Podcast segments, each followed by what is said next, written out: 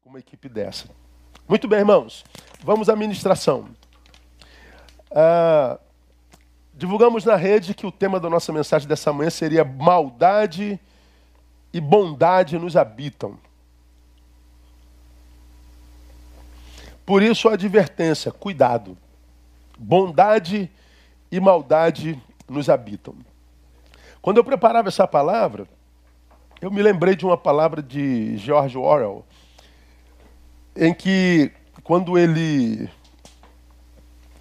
escreveu isso, alguns leram e, é, claro, é, crentes, né, se escandalizaram, mas George Orwell ele disse assim: a humanidade precisa se libertar do conceito de Deus e diabo e admitir que ela mesma faz o bem e o mal. Eu achei essa palavra de, de Orwell muito interessante. Porque quando ele diz a humanidade precisa se libertar do conceito de Deus e diabo e admitir que ela mesma faz o bem e o mal, ele está dizendo a gente tem que parar de, de transferir responsabilidades. Eu acho isso muito legal o que eu acho o homem do tempo presente tem muita dificuldade de fazer, de admitir que quem fez o que aconteceu comigo foi eu. O culpado de eu estar assim, bem ou mal, sou eu. Se eu estou bem, o ônus é meu. Se eu estou mal, a culpa é minha. A nossa a nossa incapacidade de assumir as nossas culpas. Então, nós, os religiosos, ou alguns religiosos, se alguma coisa boa aconteceu, só pode ter sido Deus. Se alguma coisa má aconteceu, só pode ter sido o diabo. Olha, ele está dizendo, vamos nos libertar desse conceito, porque mal e bem está para além disso, desse maniqueísmo, Deus, diabo. Estou falando que eu não acredito que toda bondade venha de Deus. Não, estou dizendo que não vem a maldade do diabo, não. Mas eu estou dizendo que não é só eles. Eu sei que essa fala de Orwell soa estranho, mas de alguma forma encontra sentido no que diz Jesus em Mateus, Mateus 12, 35. E é sobre esse texto que eu vou falar hoje com vocês. O homem bom, olha lá, do seu bom tesouro tira coisas boas. E o homem mau do mau tesouro tira coisas mais. No painel está outra, outra versão, né? O homem bom tira boas coisas do bom tesouro do seu coração. E o homem mau do mau tesouro tira coisas mais. Eu prefiro a, a, a minha versão. O homem bom do seu bom tesouro tira coisas boas. E o homem mau do mau tesouro tira coisas mais. Então, a, a a gente está ouvindo aqui na boca do evangelista que se eu sou um homem bom, sou porque eu tenho um tesouro bom dentro de mim, do qual eu tiro a bondade que eu pratico. Mas se eu sou mal, é, eu tenho um tesouro de maldade dentro de mim, mau tesouro, do qual eu extraio um e pratico coisas mais. Então o que Jesus está dizendo aqui é o seguinte: é, é, eu produzo a proporção do que me habita. Se no meu coração eu tenho um tesouro bom, bondade. Se no meu coração eu tenho um tesouro mal, maldade. Então ele está dizendo, é de mim. Preparava isso, me lembrei de uma outra palavra de Calil Gibran Calil. Calil Gibran, ele diz assim: aprendi o silêncio com os faladores. Eu acho isso aqui maravilhoso. Aprendi o silêncio com os faladores, a tolerância com os intolerantes, a bondade com os maldosos. E ele termina dizendo: e por incrível que pareça, sou grato a esses professores. Quais são os professores? O falador. Então ele está dizendo: eu olhando a vida do falador, eu descobri como é precioso o silêncio. Olhando a, a, a, a produção dos intolerantes, eu vi o quanto a tolerância é necessária. vendo a, a maldade dos homens maus, eu percebi como a bondade é necessária. E ele diz: É, eu aprendi a ser um homem silente, um homem tolerante, um homem bondoso, com os melhores professores que a vida me deu. Quem? Os faladores, os intolerantes e os maldosos. Essa, essa palavra de Khalil Gibran revela um homem observador da vida. É alguém que está passando pela vida, mas não está distraído, sabe? Ele não está passeio, ele está ligado. Ele está vivendo numa sociedade que ele percebe maldade e bondade. E de onde vem isso? Bom, isso nos habita. O homem mau tira do seu mau tesouro e pratica. O homem bom tira do seu bom tesouro e pratica. Paulo reforça essa ideia de Calil Gibran, de que mal e bem nos habitam. E a gente tira isso da onde? De Romanos capítulo 7, 18 a 21, que é um texto muito conhecido, porque ele fala muito a nós hoje. Paulo diz assim: Porque eu sei que em mim, isto é, na minha carne, não habita bem algum, com efeito, o querer o bem está em mim, mas o efetuá-lo não está. Pois não faço o bem que quero, mas o mal que não quero se pratico. Ora, se eu faço o que não quero, já o que não faço eu, já não faço eu, mas o pecado que me habita. Acho então esta lei em mim, que o mesmo querendo fazer o bem, o mal está comigo. Olha que coisa interessante. Ele está dizendo que é a habitação do mal. Esse é o Paulo. O Paulo que eu costumo dizer foi transladado ao terceiro céu, o homem que disse andar em espírito, não cumprireis as concupiscências da carne. Ele está dizendo, é o bem que eu quero, acabo não praticando, o mal que eu não quero, isso acabo praticando. E ele está dizendo, é uma incongruência, e, e, e, essas forças lutando dentro de mim, um empurra para um lado, outro empurra para o outro, e ele está dizendo, caramba, o mal e o bem nos habitam. E é muito claro a gente ver isso, né, irmãos? Você pega você pega, por exemplo, um, um, um, um traficante desses que trafica droga para o mundo inteiro, e porque ele trabalha com isso, ele é culpado por milhões de mortes. Gente que vive overdose, famílias que são desfeitas, é, filhos que são, são deformados, gente que entra para o crime. Ele, ele, ele é, é, patrocina o tráfico de armas. É um camarada que é um câncer para a sociedade.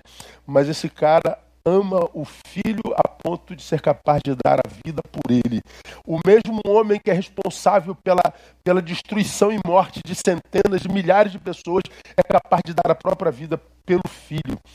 É aquele cara que, que espalha morte no asfalto, mas é o cara que é amado porque ele cuida da comunidade. Ele ama a comunidade onde ele está. Esse homem é mau, esse homem é bom. É aquele, é aquele, aquele, aquele sujeito que a gente conhece na comunidade como um camarada solidário, aquele camarada prestativo. Olha, pode falar com fulano, que fulano vai ajudar, ele tem prazer em ajudar. E é verdade, você precisou dele de madrugada, ele vai lá e de madrugada. Tu precisou dele da tarde, ele vai lá, ele tem um prazer, não, ele tem que ir lá em Juiz de Fora, ele vai em Juiz de Fora. É aquele camarada, eu e você conhecemos gente assim, cujo coração tem prazer em servir. Mas é aquele camarada que não se esforça para melhorar a própria vida. Ele não tem coragem de fazer um curso para melhorar. Ele não tem coragem de ir ao médico, mesmo sabendo que ele está com alguma doença. E a família diz: Você precisa ir no médico, meu amor. Você precisa ir no médico ver isso. Você precisa se cuidar. Ele não se cuida. Ao mesmo tempo que ele é bom para o outro, ele é mal para si mesmo. No mesmo tempo que ele não abandona ninguém, ele se auto-abandona. É aquela pessoa que, que cuida da mãe, que cuida do pai com todo carinho, e, e a gente vê o amor por eles, mas ao mesmo tempo se relaciona com, com um homem que agride, com um homem que bate, com um homem que tira toda, toda, toda a dignidade e vive preso no relacionamento desse. É bom com outro e mal consigo mesmo. Essas ambiguidades que nós vemos acontecendo o tempo inteiro. Essas ambiguidades que a gente vê em rede. Né? que é o lugar dos faladores, como diria Khalil Gibran. Gente que fala, fala, fala, fala, fala, fala o tempo inteiro, fala, fala, fala o tempo inteiro, fala, fala o tempo inteiro. O dedo não para, o dedo não para.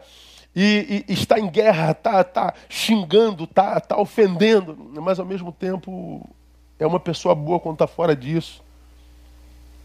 Essas ambiguidades que a gente vê acontecendo. Quando eu vejo essa fala, o homem bom do seu bom tesouro tira coisas boas, e o homem mau do mau tesouro tira coisas mais, isso me, me faz pensar sobre a nossa própria vida, irmãos. Eu acho que nós caminhamos por um tempo onde só os que pensam sobre a própria vida vão continuar vivendo uma vida que vale a pena ser vivida.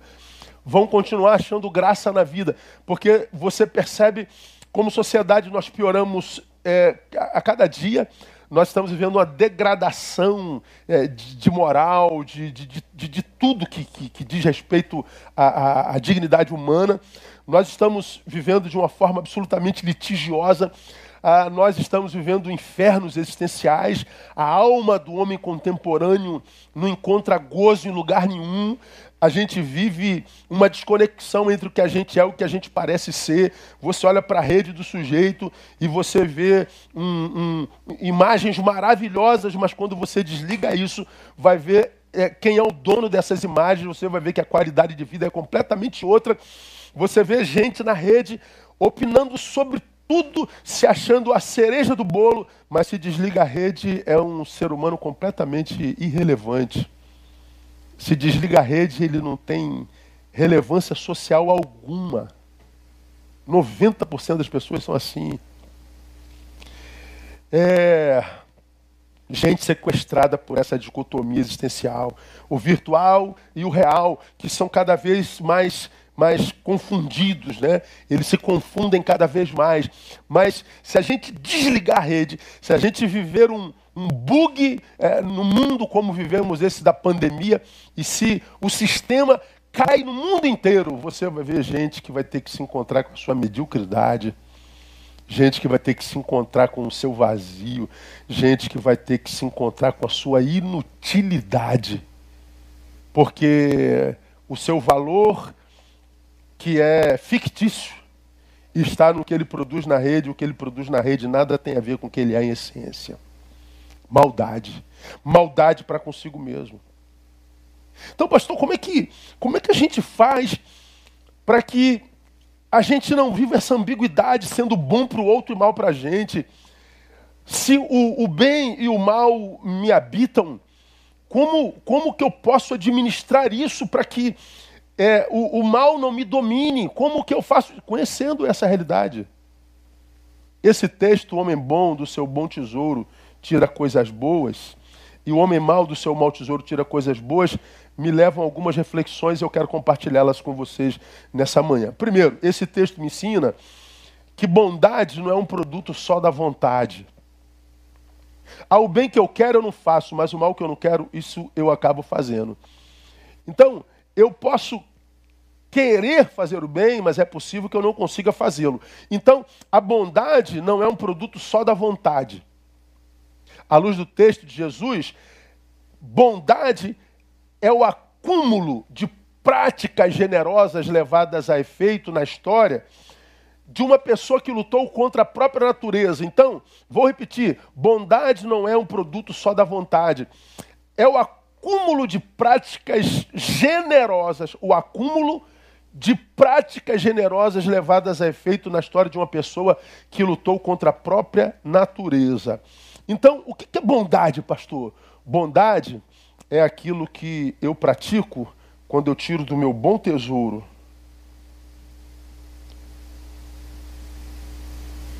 coisas boas. E como é que eu juntei essas coisas boas aqui? É lutando contra a minha própria natureza. De que natureza falo eu, irmão? Eu falo da caída. Aquela a respeito da qual Paulo fala em Romanos 3, 23, quando ele diz: Porque todos pecaram e destituídos estão da glória de Deus. Nós caímos lá no Éden ainda. Fomos contaminados pelo pecado. O vírus entrou no programa que Deus tinha para nós. Somos uma geração caída. Somos uma sociedade caída, destituída da glória de Deus, destituídos da graça de Deus. Todos nós pecamos. E agora a nossa natureza tem muita dificuldade de se render à vontade do Pai. A nossa, a nossa, a nossa, a nossa vida foi viralizada, ou seja, o, o bem que Deus sonhou para nós foi contaminado pelo mal que o pecado gerou em nós. E agora a nossa vida é, é, é viver essa luta insana a vida inteira. Natureza caída, da qual fala também Paulo, de uma outra forma em 1 Coríntios capítulo 13, quando ele fala sobre o amor, e ele define o amor nos versículos 4 e 5, texto sobre o qual já ministrei algumas vezes, quando ele diz o amor é sofredor, o amor é benigno, o amor não é invejoso, não se vangloria, não se soberbece, não se porta inconvenientemente, não busca seus próprios interesses, não se irrita, não suspeita mal. Paulo está escrevendo à igreja de Corinto dizendo é o amor que é sofredor, ou seja, que lida bem com o sofrimento e que suporta sofrimento sem se deformar. É o amor que é benigno. É o amor, é o amor que não é invejoso, é o amor que não se vangloria, não se soberbece, não se porta inconvenientemente, não busca seus próprios interesses, não se irrita, não suspeita mal. Então, quem é o sofredor? É o amor. É... Quem é benigno? É o amor. Quem não é invejoso? É o amor. Ah... E nós? Nós não, irmãos. Nós não.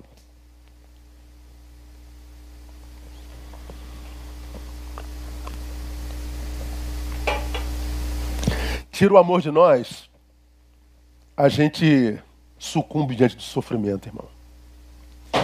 Tira o amor de Deus de nós, a maldade nos domina. A gente só consegue produzir benignidade, bondade, quando nós somos abençoados pelo amor. Tira o amor de nós, o que sobra em nós é inveja. Tira o amor de nós, o que sobra em nós é exibicionismo, vanglória. Tira o amor de nós, o que sobra em nós é soberba. É, sabe com quem você está falando? Tira o amor de nós, o que sobra é inconveniência, intromissão, juízo, tira o amor de nós, o que sobra em nós é o egoísmo, é a busca dos nossos próprios interesses. É no amor que a gente não busca os próprios interesses. Tira o amor de nós, o que sobra é a ira, é a irritação, porque é o amor que não se irrita. Tira o amor de nós, o que sobra é suspeita, a gente não confia em ninguém. Por que, irmão, se tira o amor de nós? Sobra para nós a nossa pior versão, porque nós somos uma geração caída nós somos gente que não aprende a lidar com o sofrimento, nós somos malignizados, nós somos invejosos, nós nos vangloriamos o tempo todo, nós somos soberbos, nós nos portamos inconvenientemente, somos egoístas, buscamos o nosso próprio interesse, vivemos irritados, nós suspeitamos mal. Quando é que nós somos libertos dessa nossa pior versão? Só quando nós estamos batizados no amor de Deus. Nós somos caídos nós somos o oposto do amor. Quem é o homem bondoso, irmão? O homem bondoso é aquele homem que é, tem consciência dessa natureza caída. Tem consciência da maldade que lhe habita, ainda que seja como possibilidade, e luta contra essa natureza, ou seja, luta contra o seu desejo mal e vai praticando bem, mesmo que seja com muito esforço. Portanto, Sucumbirmos à maldade é uma possibilidade bem premente e comum em nós. Difícil em nós é a manutenção da bondade. Porque quanto mais maldade a gente vê, irmão, mais vontade de retribuir a maldade a gente tem. O desejo é de reagir. O desejo é de xingar quem xingou. O desejo é de humilhar quem nos humilhou. O desejo é de, de ofender quem nos ofendeu. E é o que a gente vê o tempo inteiro. Como eu publiquei há bem pouco tempo atrás nas redes, somente o ego se ofende. Se o seu ego for menorzinho, você passa pelas injustiças da vida intocável. O problema é que o ego de alguém que está é, tá longe do amor de Deus é muito grande. Aí se botar assim, ó, ah, o, o, o, o Vasco é ruim, pronto, teu ego é tocado e você diz, ruim é tua mãe, vagabundo, salafrário, sem vergonha. Se botar, ah, você é mimizento. Nossa, mimizento nada, vagabundo, safado. Pois é, é porque o ego é desse tamanho. Agora, quando o teu ego está controlado pelo amor de Deus, cara, você não para para chutar qualquer cachorro que late do teu lado. Você passa em paz pela vida, você se pacifica. Então, quando a gente fala de bondade, a gente não está falando de fruto de vontade, não, irmão. A gente está falando daquela possibilidade que só é uma realidade em pessoas que estão lutando contra a própria natureza. Essa natureza caída que tem vontade de retribuir vingança por vingança, mal por mal, indiferença com indiferença. Mas ele diz: não, vou lutar contra isso e eu vou continuar semeando o bem. Pois bem, cada vez que você semeia um bem, você acumula um tesouro. E cada vez que você acumula uma moeda de bondade e enriquece o seu tesouro no coração, mais você tem para contribuir. Então, quanto mais você dá, mais você tem. Quanto mais você semeia, mais você amealha. É o mistério da graça de Deus, do seu bom tesouro. Como que esse tesouro foi ajuntado? Como que esse tesouro foi praticado lá? Praticando bem, um a um, um de cada vez, a cada oportunidade fazendo bem. Então, o que é o bom tesouro, portanto? É o bem que semeamos no caminho. Coisas praticadas, simples, no dia a dia, acaba virando metodologia existencial. Agora, Quanta gente tem a oportunidade de ajudar, de fazer o bem e abre mão porque está com raiva, porque está magoado. Quanta gente que poderia fazer o bem a si mesmo. É, como? Ao invés de abandonar pessoas fontes, tentar acordar as ideias. Ah, discordei de João. Mas João não foi fonte para você a vida inteira? Foi. Ah, mas agora ele falou uma besteira. Vou embora. Você está fazendo mal a si mesmo. Isso é burrice.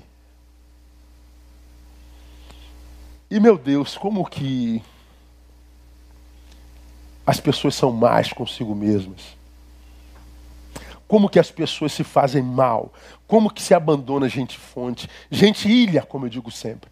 Gente em quem a gente descansa, gente em quem a gente aprende, gente em quem a gente se alimenta, gente que nos enriquece, porque discordamos de uma ideia. Uma ideia. Aí a gente quer atingir aquela pessoa. Não, você está se atingindo. Pois bem, quando você faz mal, você acumula uma moeda de maldade. Aí amanhã você tem mais uma maldade para praticar. Acumula mais uma moeda. E a gente vê a maldade sendo espraiada na nossa sociedade. Então, o, o, o, o tesouro que é juntado é juntado a partir de cada prática diária, cotidiana que a gente vai é, é, é, é, é levando efeito. Então, eu me torno o que regularmente pratico. Se você pratica o bem regularmente, você vai se transformando numa pessoa boa. Mas quando eu deixo de praticar o bem, eu me deformo, porque eu deixo de ajuntar o tesouro da bondade. Eu deixo de acumular o tesouro da bondade. Disse para alguém que eu amo muito há bem pouco tempo atrás, diante da oportunidade de de ajudar alguém que, que com quem tem uma discordância, digamos assim, é, sei lá, existencial, visão de mundo, de estilos. E ela viu algo que, que ficou pelo caminho, que ela podia ter pego, que podia ter devolvido. E ela falou: Mas por que, eu faria isso? Falei, Porque você tem a oportunidade de fazer. Eu não, não gosto dela, eu quero mais que se dane mesmo, mas não faça isso consigo. Não é com ela que você está fazendo isso, é consigo. Ah, mas ela não faria por mim, porque ela é má. Mas você não quer se transformar nela. Faça isso por você, não por ela. Ela foi lá com raiva, pegou a coisa e tal. Essa visão de mundo que parece que o homem perdeu. Não, não vou fazer por, por ele porque eu, eu, não fazem por mim, eu não vou dar porque não me dão, eu não vou porque não. Pois é. Aí nós vivemos nessa, nessa prática. Você já imaginou, irmão, se você chegasse no hospital público, por exemplo, e encontrasse lá um atendente que atendesse o senhor como se o senhor fosse o pai dele, você imagina como seria a diferença do atendimento? Você já imaginou, irmã, se você chegasse no hospital e encontrasse lá um atendente, uma enfermeira, um médico, que tratasse a senhora como se estivesse tratando a mãe dele, o tratamento não seria diferente?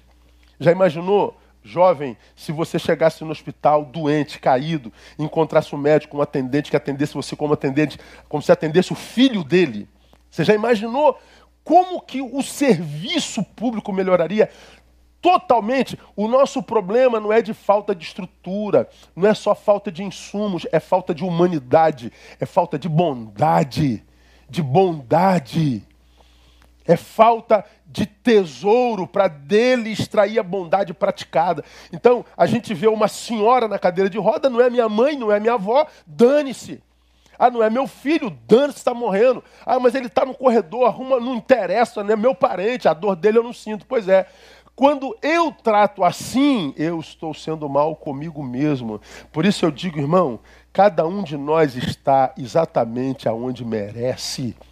Então não existe essa história da gente estar tá dizendo, ah, a, a vida foi injusta comigo. A vida, não, a Bíblia diz, tudo que o homem semear, isso também ceifará. De modo que o que eu tenho hoje tenho por causa do que eu semeei ontem. E se eu quero mudar esse hoje, do qual eu tanto reclamo, eu tenho que mudar a minha semeadura.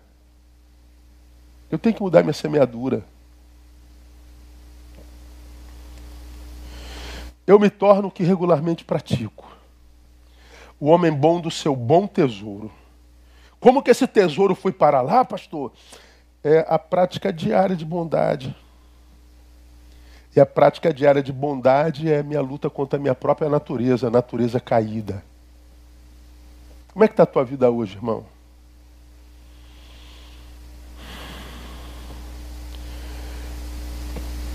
Com que, com que espírito você caminha no mundo hoje? Porque eu estava vendo uma reportagem agora. Como é que estão, por exemplo, as estações do BRT do Rio de Janeiro um monte de estações fechadas, porque os usuários quebraram tudo. Aí a gente diz assim: ah, o governo. Não, não é governo, é usuário. Quem quebra é quem usa. Você vai no banheiro público, está todo sujo, todo imundo. Quando. É, igreja, nossa igreja aqui, ó, como qualquer igreja. É, tem culto, você vai, entra no banheiro e você vê aquele nojo ah, mas a igreja que não cuida. Não, não é a igreja, não. Você vai voltar no culto da noite, o banheiro está limpinho. Mas é o usuário. É aquele homem que urina na, na, na, na tampa do vaso todinho. Por que, que não levanta? É a mulher que joga é, tudo dentro do vaso, que, que joga no chão. É o espírito. É a maldade. Isso é maldade. Ao invés de distribuir bondade cuidando, ao invés de distribuir bondade, é, é, é, é, não destruindo, a gente do mau tesouro pratica o mal. E a gente colhe o que a gente planta. A gente colhe o que a gente planta. Então, acho que ouvir George Orwell é, é, é, é muito importante para quem quer viver uma vida que vale a pena e está cada vez mais difícil viver. tirar a ideia de Deus e diabo, essa forma maniqueísta e espiritual de se ver a vida, e dizer o bem e o mal me habitam também. E eu posso mudar a, a ambiência na qual eu sou, a ambiência na qual existo a partir da minha semeadura, porque o que eu semeio eu colho. Eu amo a Bíblia porque a Bíblia é um manual de vida, né, cara? Se você estuda a Bíblia direitinho, a, a, a Bíblia é um manual de, de, prática sociológica, de existência. Não define só minha eternidade, ela me diz como que eu caminho para essa eternidade de forma digna. Então, bondoso é, não é aquele, bondade não é só produto da vontade, não. Porque se for só vontade, Paulo diz, eu não vou praticar nada. Agora, quando a gente luta contra a própria natureza, a gente vai juntando um tesouro. Isso é muito legal. Mas uma segunda lição que eu tiro desse versículo, dentre tantas outras que a gente já tirou da primeira, já vou caminhando para o final, é que esse texto diz também que o homem mau, ele pode se tornar um homem bom, mas diz também que um homem bom pode se tornar um homem mau. Ou seja, mudar é possível, tanto para o mal como para o bem. Esse texto está dizendo que a vida não é um, um, um, um algo estático, imutável e, e, e, e condenável, não. Nós somos seres mutáveis, nós somos seres passíveis de mudança. Graças a Deus por isso, saber que eu estou mal pra caramba, estou num tempo ruim a beça e não estou condenado a viver essa maldade, mas também me alerta que, sendo bom, se eu não me cuidar, eu posso me deformar. Como eu digo sempre, eu posso ser aquele que mata, rouba e destrói a própria vida. Eu posso ser o diabo de mim mesmo. Mudar é possível, tanto para o mal como para o bem. E como que, à luz desse texto, a gente muda, pastor? Mudando a cultura praticada na vida. Mudando a cultura praticada na vida. Ninguém, irmão, muda da noite para o dia. A gente vai vendo pessoas se deformando. Quem está de fora vai vendo lentamente, né?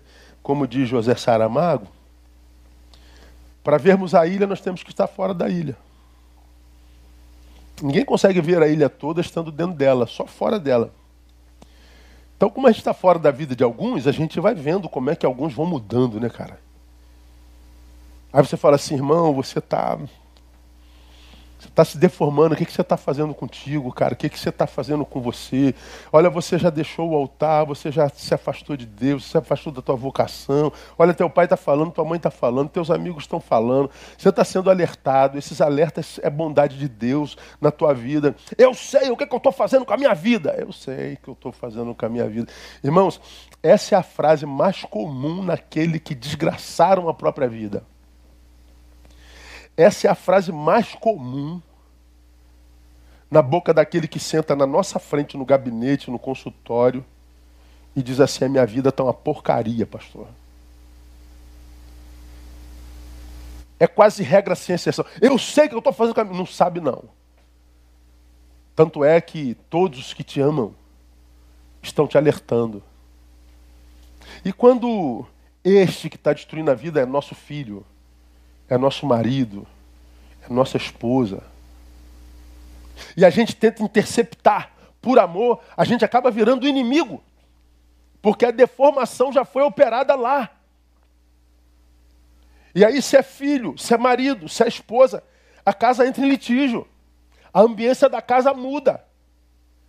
Porque os que estão de fora e amam, estão vendo a deformação. Mas a gente não pode viver a vida do outro. A gente só pode alertar. Como que a gente muda, pastor? A gente vai mudando a cultura. A gente vinha fazendo bem, vinha fazendo isso, daqui a pouco para de fazer isso e começa a fazer aquilo, começa a fazer aquilo outro. A gente vai mudando a cultura praticada. A gente vai mudando as, as ambiências frequentadas. A gente vê os nossos valores sendo desconfigurados. Felipe Zimbardo foi o que escreveu o efeito Lúcifer entendendo como as pessoas boas se tornam diabólicas. Ele afirma que a deformação do homem segue um processo de sete passos. Interessante, vou passar para vocês os sete. Ele diz assim: como que o homem bom se transforma num homem diabólico? Como é que um homem bom vai se transformando numa pessoa mal? Como que é o processo da deformação de um ser humano? Felipe Zimbardo diz assim, é um processo de sete passos. Eu, eu acrescentaria mais alguns, mas os sete passos que ele detecta é esse assim, ó. Primeiro, dar o primeiro pequeno passo sem pensar. Normalmente é algo insignificante. Ah, eu vou, eu vou Vou, vou levar essa caneta para mim. Opa, essa caneta não é sua. Ah, mas está aqui dando bobeira, não vai fazer falta não, tem 10 lá. Claro que para quem pega uma canetinha, esse raciocínio que eu estou tendo aqui ele não existe. A gente simplesmente pega, bota aqui e vai embora. A gente passa na cantina da igreja, vê a balinha dando sopa, pega uma balinha só, uma balinha só. O primeiro passo é assim: ele é pequenininho e ele não é pensado. Só que nós estartamos. Nós botamos algo que estava no campo do vir a ser no campo do ser. Nasceu, pratiquei. Ah, pastor, mas é uma besteirinha. É, à luz da palavra não existe pecadinho e pecadão. Pecado é um fruto mal da alma. Então Zimbardo diz: começa assim, um primeiro pequeno passo sem pensar. O segundo passo é a desumanização própria. Ele vai passando por um processo subjetivo de desumanização. Ou seja, quando se é um anônimo na multidão, a maldade é diluída entre as demais. Não é verdade? Ah, nós pegamos um estuprador. E aí a multidão lincha, pá, pá, pá, pisa até matar. Bom, de quem é a culpa? Ah, é diluída no todos. Não foi eu que matei, pastor. Tinha mil pessoas lá. Pois é. Você, você foi desumanizado. Você foi diluído no meio da massa. Você é um anônimo na multidão que pratica maldade. Ah, pastor, está todo mundo na rede xingando todo mundo, está todo mundo na rede é, desobedecendo todo mundo, ofendendo todo mundo. E não sou só eu, não. Pois é, você foi desumanizado. A própria subjetivação foi diluída. Quando você passa pela diluição da própria humanidade, da subjetividade, você vai viver o terceiro passo, que é a desumanização do outro é mais fácil fazer mal a alguém quando não se vê ou não se sabe quem é. é? Por isso que na rede, por exemplo, você discordou da ideia de alguém e diz vagabundo, safado, salafrário. Ele está longe, você não conhece, você não conhece a sua história, você divergiu de uma frase. Mas você diz canalha, vagabundo, filho disso, filho daquilo você não reconhece que esse homem, que essa mulher, que essa pessoa que você está ofendendo, chamando de salafrário, salafrário, vagabunda, canalha, ele é mãe, ele é pai, ele tem uma história longa, ele é alguém muito referencial para muita gente, mas dele você conhece uma frase que você não concordou e diz vagabundo. Pois é, porque o outro já foi diluído em você. E por que, que o outro já foi diluído em você? Porque você já está diluído em si mesmo. E quando a gente já viveu esses três primeiros passos, a gente tem muita dificuldade de admitir. Por isso que alguns de vocês, nesse exato momento, já estão incomodados com essa palavra. Porque você está aí, ofendendo a tudo e todos, porque você já foi diluído. Você já adoeceu. E admitir tal doença já começa aí, é uma dificuldade. Essa semana eu, eu, eu citei na semana passada o, esse documentário que está bombando aí nas redes, né, o dilema das redes. E é assustador ouvir um negócio daquele. Mas, como eu disse com quem estava do meu lado assistindo, eu falei, não adianta nada revelar mais isso, porque nós já estamos doentes, nós já estamos mergulhados nisso, grande parte da sociedade já foi deformada e não tem mais retorno. Aí eu vi um, eu vi um colega falando sobre os dilemas da rede, dizendo assim: é por isso que eu passo aqui, falo o que eu tenho que falar e saio. Nada, ele fica no ar 24 horas. Eu não conheço ninguém mais viciado, ninguém mais inserido nisso. Eu, não, eu falei, meu Deus, será que não tem outra coisa para fazer na vida? É, é quase 24 horas nisso, assim. Filma tudo e qualquer coisa, da mais irrelevante coisa a mais necessária coisa. Mas quando o, o, o, o, o filme revela o quanto eu estou doente, admitir a minha doença é uma dificuldade muito grande. Por isso que eu acho que não tem retorno. O quarto passo, diz Zimbardo, é a difusão da responsabilidade pessoal. Eu uso o mesmo, o mesmo coisa. Quando um criminoso é linchado, a culpa é da multidão, não minha. Então, eu me eximo da responsabilidade. Ou seja, é, é a difusão da responsabilidade social. Pô, por que você não fez isso? Ah, porque é, dificilmente você acha alguém nobre que diz assim, cara, fui eu. Eu fui relaxado, eu, eu, eu tive preguiça. Não, não, eu saí da igreja por causa da igreja. Não, não, me afastei do Senhor por causa do pastor e dos presbíteros. Não, não, eu, eu, eu, eu não fiz essa tarefa porque ela dilui a responsabilidade. Ou seja, a, o homem mau está nascendo. O homem bondoso está se despedindo. O quinto passo, pasme, é a obediência cega a uma autoridade. Bom, essa autoridade pode ser o pai, pode ser a mãe, pode ser o pastor, pode ser o traficante, pode ser o policial corrupto. E aí você está diante de uma autoridade, pratica a maldade e diz: Eu fiz porque ele me mandou. É os, são os oficiais de Hitler. Ah, nós matamos 5 milhões de judeus porque o, o, o, o, o Führer mandou, porque Hitler mandou. Os generais de Hitler queimavam os judeus porque eles receberam ordens. Então eu não sou culpado disso. E quando eles foram julgados, eles disseram exatamente isso. A culpa não é minha. Tem um experimento, eu já falei sobre ele na nossa igreja, o experimento Milgram, onde é, fala sobre onde é que nasce o mal no homem. E o experimento Milgram, vale a pena você assistir, é uma encenação de uma pesquisa. Então eles colocam alguém numa outra sala, com um fone, e alguém chama aqui, você vai me ajudar a fazer uma pesquisa sobre isso, sobre aquilo tal. Então você, vamos fazer uma pergunta, se a pessoa errar, você tem que apertar um botãozinho que vai dar um choquezinho nele. E você vai fazer outras perguntas, se ele errar, o choquezinho aumenta. E ele começa com, com, com, com um choquezinho insignificante até 450 volts, a pessoa pode morrer. Aí você vê um monte de personagens. Errou, choque. Aí o cara grita, ai! o volume aumentou, errou de novo, ai! Aí a, alguns assim, pô, eu não vou dar choque no outro não, cara. Não, por favor, faça isso. É por uma pesquisa. E aí ela dava o choque, o outro dava um grito maior lá. Ao passo que outras pessoas você viu dando choque e sentiam prazer em gerar dor no outro lá.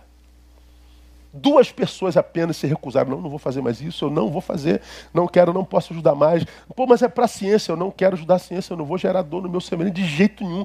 Eu não vou participar disso. O cara se levantou e foi embora. Um poeta e um músico. Não sei se é coincidência, mas a alma do artista é diferente. Tinha gente que tinha prazer em gerar. E tinha gente que chegava aos 450 volts, como se a pessoa morresse. Ele dava choque, a pessoa parou de gritar. Ué, ele parou de gritar, por que, que ele não está gritando? Bom, ele pode ter morrido. Mas a pessoa lavava as mãos como disse, olha, eu só apertei porque eles mandaram. Eu não tenho nada a ver com isso não. Esse é um sintoma da maldade. É porque a personalidade já foi deformada. Ou seja, ele, ele, ele, ele é, tem obediência cega à autoridade. O sexto passo, olha só que coisa interessante, irmãos. Adesão passiva às normas do grupo. Adesão passiva às normas. Você está, por exemplo, na torcida do, do, do, do, do Flamengo. E é regra na torcida do Flamengo odiar a torcida do Vasco. Então, se é vascaíno, é meu inimigo. Peraí, você nunca viu aquela pessoa, você não sabe nada dela. Ela não tem como ser seu inimigo. Não, mas ela não é da minha torcida, é rival. Então, eu odeio o rival. Pois é. Aí você vê os, os que estão nas suas ideologias, estão com seus cartazes na rua, fazendo campanha a respeito disso, lutando contra, contra aquela campanha e está odiando gente que nunca viu ele aderiu passivamente às normas do grupo. Irmãos, nós temos uma geração que está aderindo normas de grupo que nunca estudou. E a sétima prática é tolerância passiva à maldade através da inatividade ou da indiferença. Nós não nos sentimos responsáveis pela maldade que está sendo feita e passamos a tolerar e a encarar como normal. É, as torcidas se digladiando depois do jogo e vendo um ou dois caídos sendo escrachado violentamente, é, insanamente, e a gente não tem nada a ver com isso, a gente não tem. É a normatização da maldade. Esses sete passos, irmãos, eles acompanham a deformação de qualquer pessoa. É atendendo esses sete passos que o homem bondoso vai se tornando um ser diabólico. E eu concordo com isso em grau, gênero, número. Então, o homem mau, ele começa a ser gestado quando o homem bom, por alguma razão, vai deixando de produzir o bem. Ninguém se transforma numa pessoa amada da noite para o dia. Ele não é bom e pratica o mal amanhã. Ele é bom e para de praticar. Primeiro, ele é cometido pela indiferença. Não quero saber mais. E hoje, quer saber? Eu confesso, irmão. É muito fácil a gente dizer, quer saber? Que se dane. Não tem mais jeito não. Está tudo perdido. A tentação de não fazer nada é muito grande. E eu sou muito tentado por isso, irmão. Eu vivo, você já me ouviu falar isso muitas vezes, uma desconexão é, existencial com essa geração terrível. Nunca fui tão assim. É, desconectado dos valores de uma geração como essa, que não tem nada a ver com essa geração, não tem nada a ver com esses valores, com esse estilo, com essa música, com esse exibicionismo, com essa. Eu não tenho nada a ver com isso. É, eu me sinto um patinho feio é, na lagoa dos patinhos bonitos. Eu não. Eu não. Eu vivo uma inadequação. Eu sou inadequado para esse tempo. Agora, eu sei que o problema sou eu. Eu sou inadequado.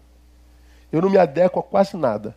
Então, para eu sobreviver a isso, eu vou lá, cumpro minha missão e me retiro. Sou quase um ermitão hoje. Estou com todos, me dou a dois.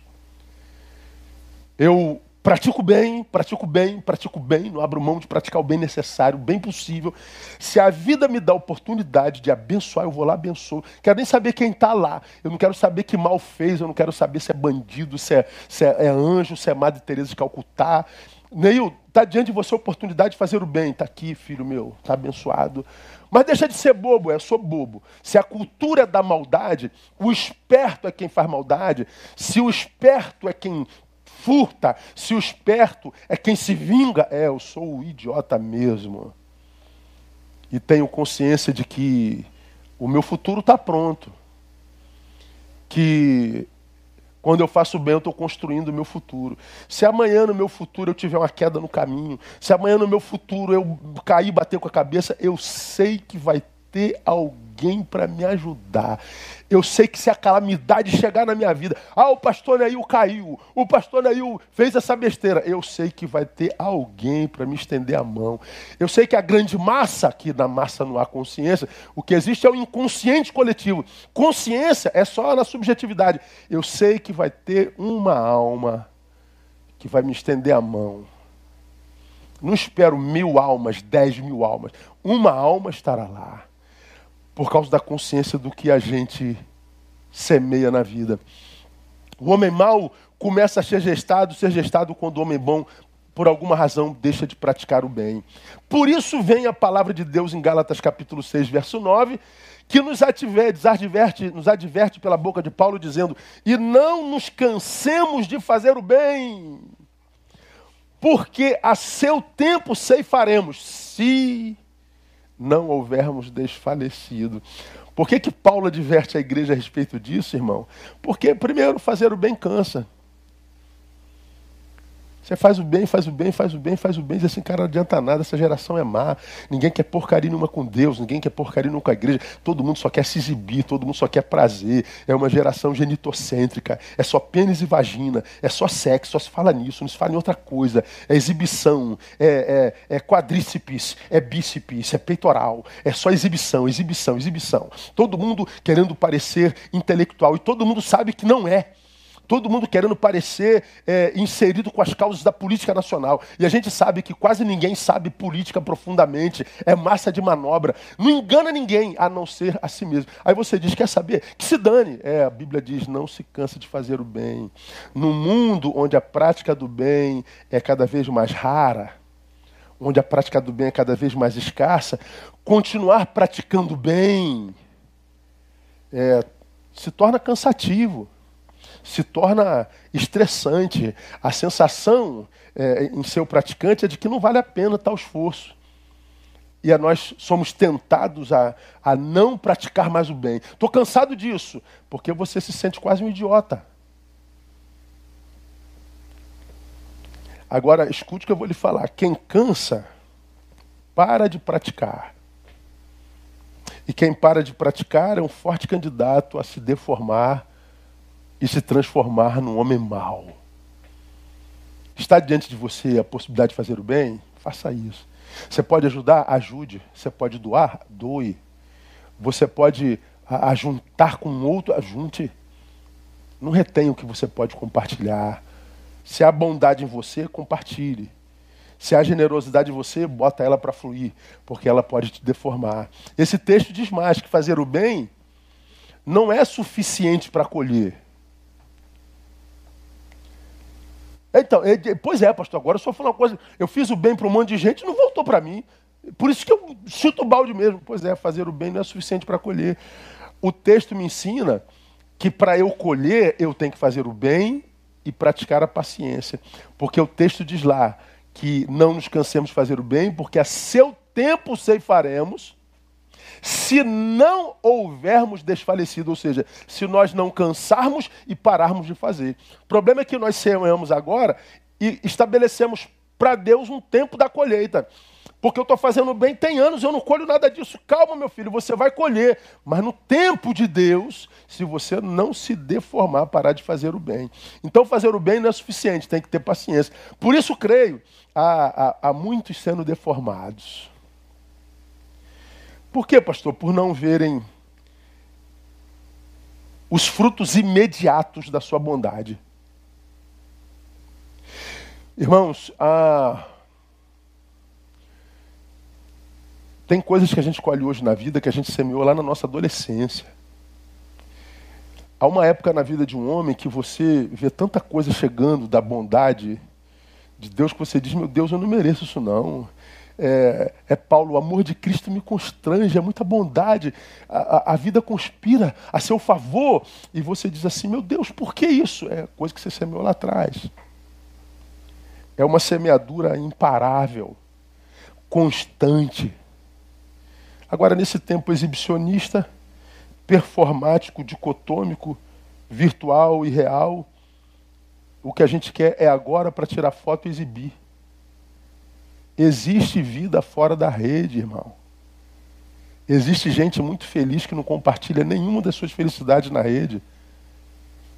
Tem gente viajando que não fotografa a sua viagem para gerar inveja de ninguém. Tem gente fazendo bem que não fotografa só para aparecer. Tem gente jantando muito bem com a sua família, sem exibir nada. Tem gente muito boa que dá o seu melhor que dá o seu melhor para quem é amigo íntimo.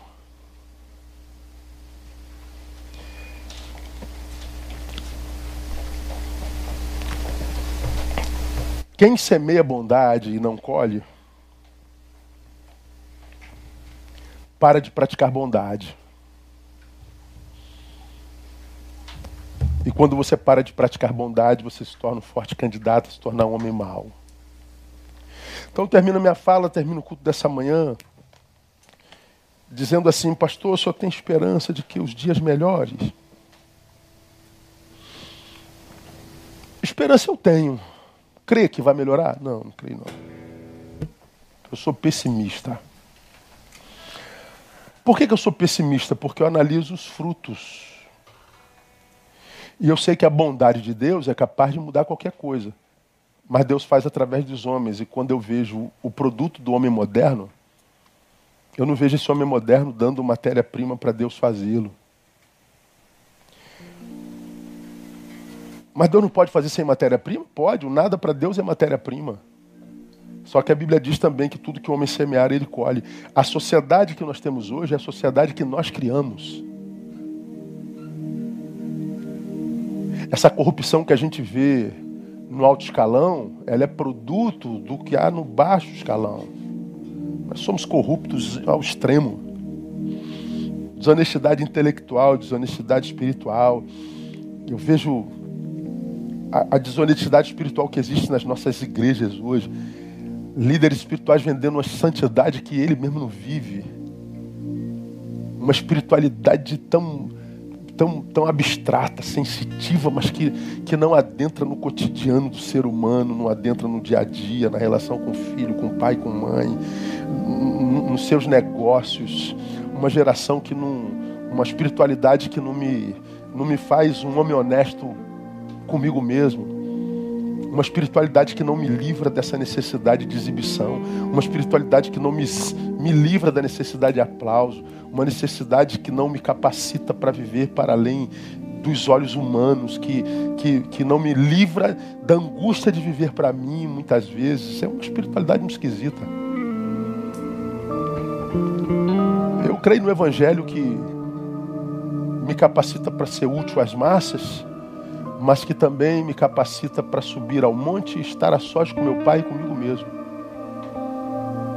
Eu desconfio muito dessa, dessa espiritualidade que é o tempo todo visível, que é para o outro, que é para o olho alheio. Eu acredito na espiritualidade que me faz estar a sós comigo mesmo e me faz estar em ótima companhia. Nessa espiritualidade que me faz ser alguém de quem eu tenho muito orgulho e que não dependa da tua aceitação nem do teu aplauso. Por causa da consciência que a gente tem de quem é em Deus. Eu acho que isso é a verdadeira espiritualidade. É estar com os outros sem dependência, sem codependência. Estar com outros sem necessidade de likes, de, de seguidores. Entrei nessa rede agora há pouco tempo, tem seis meses, 41 mil seguidores no Instagram, cento e poucos no Facebook. E de vez em quando, o pastor tem que, tem que publicar mais, que é para ter mais seguidores. Para que, que eu quero mais seguidores? Por que, que eu tenho que ter mais seguidores? Que necessidade é essa de seguidores? Quer seguir, segue. Não quer seguir, não segue. Deu like, amém. Se não deu, a mim também. Por quê? Quem disse que eu tenho que ter seguidores? Quem disse que eu tenho que ter likes? Aonde que está escrito isso? Por que, que eu tenho que ter um milhão de seguidores? Ah, é para abençoar nada, abençoar mais nada, é para dizer que, que tem gente vendendo seguidores. É, é uma insanidade, isso é loucura. Isso é insanidade. Ah, uma espiritualidade que não pacifica a alma, que me faz andar no mundo é, desconectado dele e, e, como quem sente que está andando na, nas, em Jesus Cristo, porque Jesus é caminho, né? Jesus não é um lugar onde eu chego, é o caminho pelo qual eu vou. Eu sou o caminho. A gente perde essa perspectiva de que Jesus é caminho. Seu caminho é em Jesus, de onde que vem essa loucura, essa, essa angústia paralisante? A verdadeira espiritualidade, para mim, é aquela que Paulo fez Paulo dizer: Eu tenho prazer nas angústias. Porque eu não tenho como me livrar de todas as angústias. Então eu tenho que aprender a distrair prazer mesmo no meio delas. Paulo está dizendo: a minha vida não perde prazer quando as angústias chegam.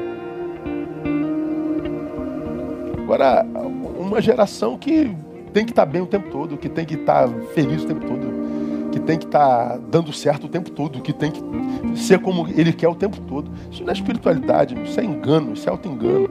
E, e, e, me assusta como que pessoas se submetem a isso. Pessoas absolutamente inteligentes que, que submetem a, a, a, a comunidades que, que, proclamam espiritualidade. Eu falei, meu Deus, nem Jesus viveu isso. Nem Jesus viveu isso. Então, meu irmão, o mal e o bem nos habitam. E a palavra nos deu uma aula de como é, me livrar do mal e como manutenir o bem em mim. Porque eu posso ser muito bom para você e um diabo para mim. Mas não há como eu ser bom para mim e não ser bom para você. Porque quando a gente é bom, a gente é bom para a gente e bom para o outro. A gente aprende que eu, por amor ao outro, eu preciso estar com ele, mas por amor a mim, muitas vezes eu preciso me afastar. E a gente sabe exatamente como agir, a hora de agir, quando é hora de estar junto, quando é hora de se afastar, quando é hora de dizer sim, quando é hora de dizer não, lamento, não, acabou.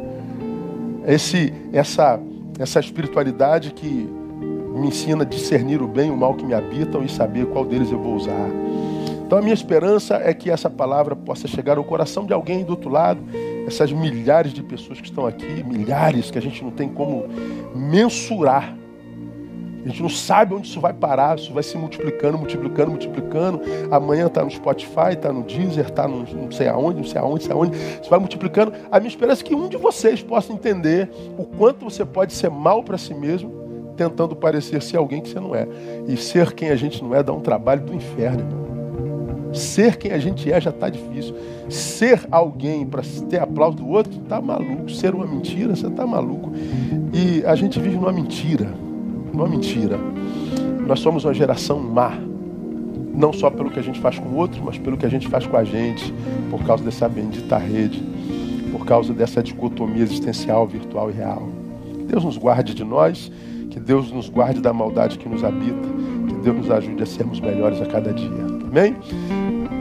Ah, vamos encerrar aqui. Vamos encerrar louvando com a Valéria, o Ministério de Vida mais uma vez.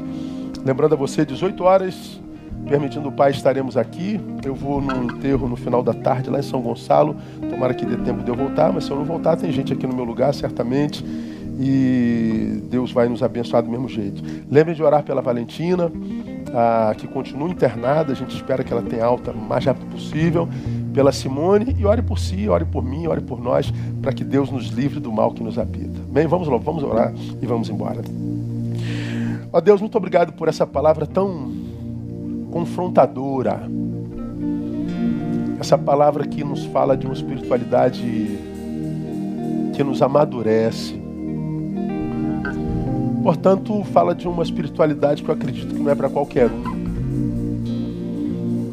Há pessoas que são meninas eternas, meninos eternos, homens velhos que têm um bebê dentro que não cresce nunca, homens e mulheres que viciaram em vender imagem e que venderam imagem por tanto tempo que hoje já não sabem mais o que são. Se a imagem que venderam ou essa angústia ambulante personificada. Tu sabes quais são os seus e aqueles que te ouvem nessa manhã e aqueles que ainda têm ouvidos, que ouvem o que o Espírito diz à igreja.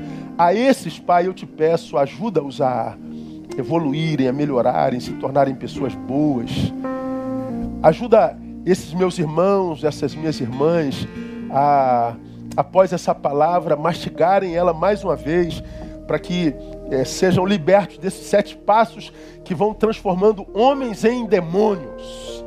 Precisamos de gente boa, Pai, nesse tempo presente. Precisamos ser essa gente boa, para que a gente não se torne refém do que os outros digam ou pensam a nosso respeito. Que essa manhã seja uma manhã de cura, de reflexão, de ressignificação, de salvação. Que essa manhã seja uma manhã do nascimento de gente boa no mundo. Guarda-nos em Ti Estamos terminando esse culto, logo mais esperamos a tua presença a tua manifestação. Dependemos de ti, da tua graça, porque a tua palavra nos, nos exorta, nos, nos induz, nos conduz. Honra e glória tributamos ao teu nome e o fazemos no nome de Jesus. Amém e amém. Deus abençoe vocês. Até logo mais, permitindo o Pai, no nome de Jesus. Vamos sair louvando com Valéria e Banda.